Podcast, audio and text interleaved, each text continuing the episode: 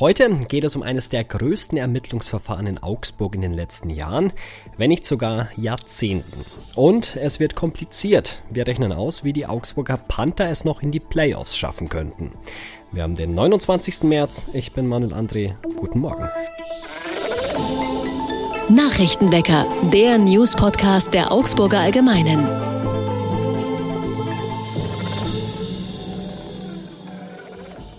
Und zu Beginn wie immer erst einmal alle wichtigen Nachrichten aus Augsburg. Augsburger Pflegedienste haben in großem Stil die Kassen betrogen. Ein Haupttäter, Mark S., muss jetzt sechs Jahre lang ins Gefängnis. Der Mann stand im Zentrum eines der größten Ermittlungsverfahren in Augsburg der vergangenen Jahre wenn nicht sogar der vergangenen Jahrzehnte. Die Durchsuchung seiner Wohnung im Oktober 2019 war Teil einer gewaltigen Razzia gewesen. Mehr als 500 Beamtinnen und Beamte waren im Einsatz und durchsuchten in Augsburg rund 170 Büros und Privatadressen. Mehr als ein Dutzend Beschuldigte kamen zunächst in Untersuchungshaft. Betroffen waren acht der damals 60 Pflegedienste der Stadt. Nicht alle Verfahren sind abgeschlossen. Im Kern geht es um folgenden Verdacht. Die Unternehmen, die sich an eine russischsprachige Zielgruppe richteten, sollen Abrechnungen gefälscht haben, um Geld für scheinbar pflegebedürftige Patienten zu kassieren, die aber in Wirklichkeit gesünder waren als angegeben. So konnten die Firmen den Ermittlungen zufolge Leistungen abrechnen, die nie erbracht worden waren. Der nachweisbare Betrugsschaden, den der Staatsanwaltschaft nach Beweisaufnahme bezifferte, liegt bei rund 2,5 Millionen Euro. Neben Mark S. wurde in dem Prozess noch eine leitende Angestellte der PZA wegen Beihilfe zum Betrug zu einer Bewährungsstrafe von einem Jahr und neun Monaten verurteilt. Das Urteil gegen die beiden Angeklagten ist noch nicht rechtskräftig.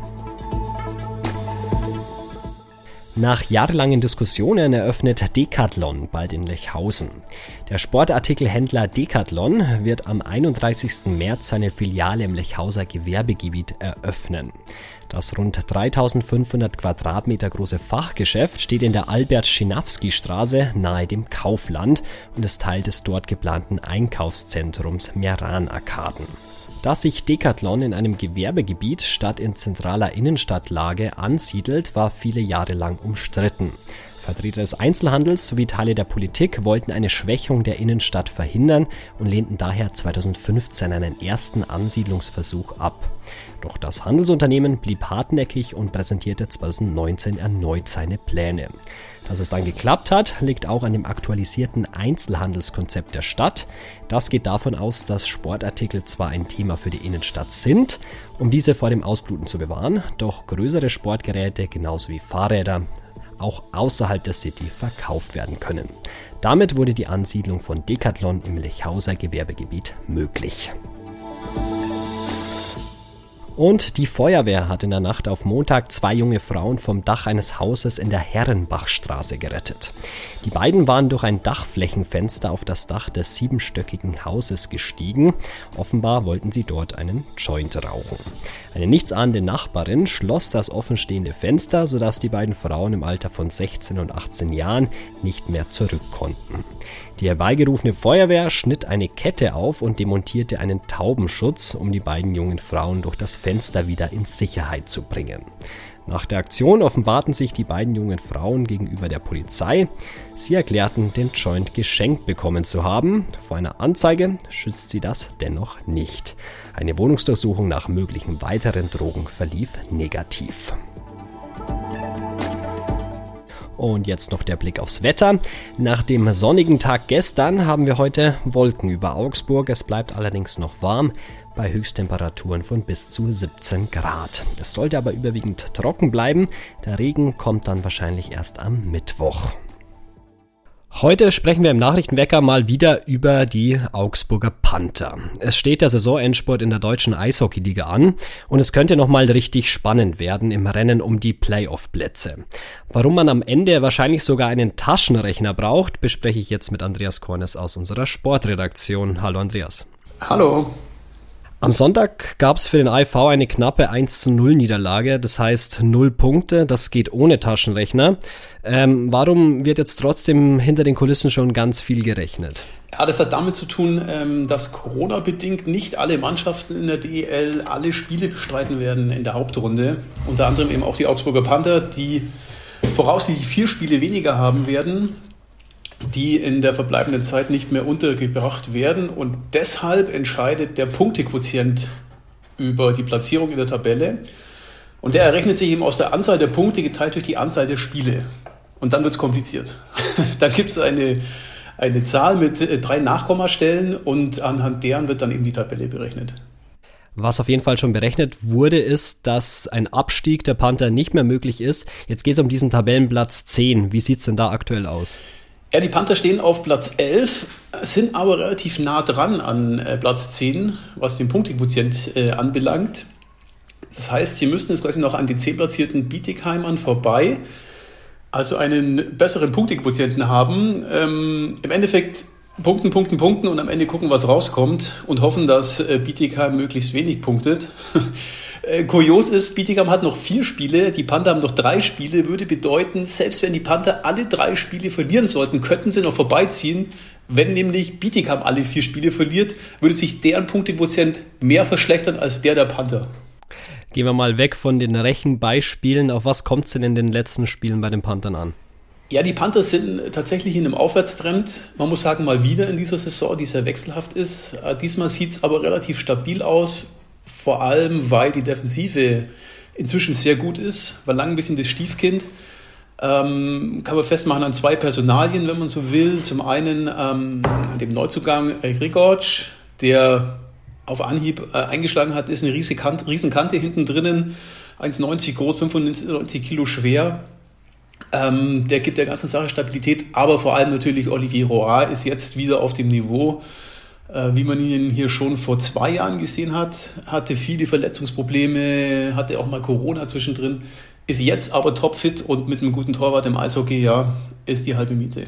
Vorne hat es ja am Sonntag nicht so gut geklappt, kein Tor erzielt gegen Wolfsburg. Was muss passieren, damit der AIV wieder trifft?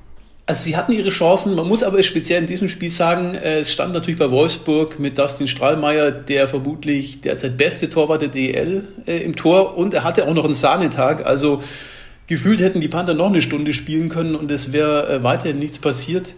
Aber klar, es, es muss sich ein bisschen was an der Durchschlagskraft tun. Ähm, vor allem in Überzahl waren sie doch relativ zahnlos und auch phasenweise ein bisschen ideenlos. Ich glaube, da lässt sich noch am ehesten äh, an dem einen oder anderen Schräubchen drehen. Aber äh, sie haben bewiesen, dass sie es können. Ähm, muss man gucken, sie sind jetzt schon auf dem Weg äh, nach Berlin, wo sie am Dienstag spielen.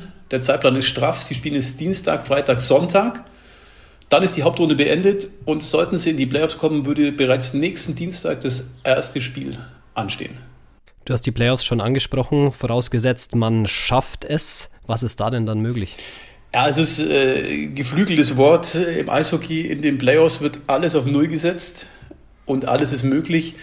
Es gibt äh, inzwischen schon die legendäre Mannschaft aus Ingolstadt, die von Platz 9 äh, deutscher Meister wurde.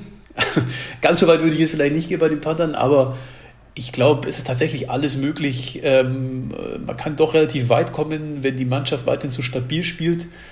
Zumal äh, die erste Runde voraussichtlich, sollten sie reinkommen, ein bayerisches Derby wird, entweder gegen Nürnberg oder Ingolstadt. Ähm, Ingolstadt ist gerade, sagen wir mal, in einer mittleren äh, Krise, wäre vielleicht sogar ein ganz dankbarer Gegner. Aber das sind alles jetzt Spekulationen, erstmal erstmal reinkommen erstmal reinkommen. Dazu brauchen wir wahrscheinlich den Taschenrechner. Wir sind bereit für den Endspurt. Danke, Andreas Kornes, für das Gespräch. Gerne. Und auch das ist heute noch wichtig. Nach rund zweiwöchigen Friedensverhandlungen im Online-Format wollen die Delegationen aus der Ukraine und Russland nun wieder persönlich zusammenkommen. Das Treffen in Istanbul soll am Vormittag starten. Und das Infektionsschutzgesetz wird nicht nochmal geändert. Das hat Bundesgesundheitsminister Lauterbach bei der Konferenz mit seinen Länderkollegen erneut klargestellt. Denn es gebe keine gesetzliche Grundlage dafür, so Lauterbach. Stattdessen forderte er die Länder erneut auf, die Hotspot-Regelung zu nutzen. Und heute zum Abschluss müssen wir mal über Ohrfeigen sprechen. Denn gleich zwei Stück sorgten am Wochenende für Aufsehen. Einmal traf es Olli Pocher am Rande eines Boxkampfs und ganz groß bei den Oscars. Da verteilte Will Smith eine gehörige Backpfeife an Chris Rock live auf der Bühne als Reaktion darauf, dass er einen ja, mehr oder weniger geschmacklosen Witz über dessen Frau gemacht hatte. Ich, genauso wie mein Sportkollege Florian Eisele, dachten ja, die gute alte Backpfeife sei schon lang Geschichte gewesen. Im Sport hat sie allerdings Tradition. Da empfehle ich euch den unterhaltsamen Text über die besten Ohrfeigen in der Sportwelt von Florian Eisele. Den Artikel dazu findet ihr in den Show Notes. Und meine Bitte, nicht nachmachen. Und das war's auch für heute mit dem Nachrichtenwecker. Danke euch fürs Zuhören und danke an Andreas Kornes für das Gespräch. Ich bin Manuel André und wir hören uns morgen wieder. Ciao. Nachrichtenwecker ist ein Podcast der Augsburger Allgemeinen. Alles, was in Augsburg wichtig ist, findet ihr auch in den Show Notes und auf augsburger-allgemeine.de.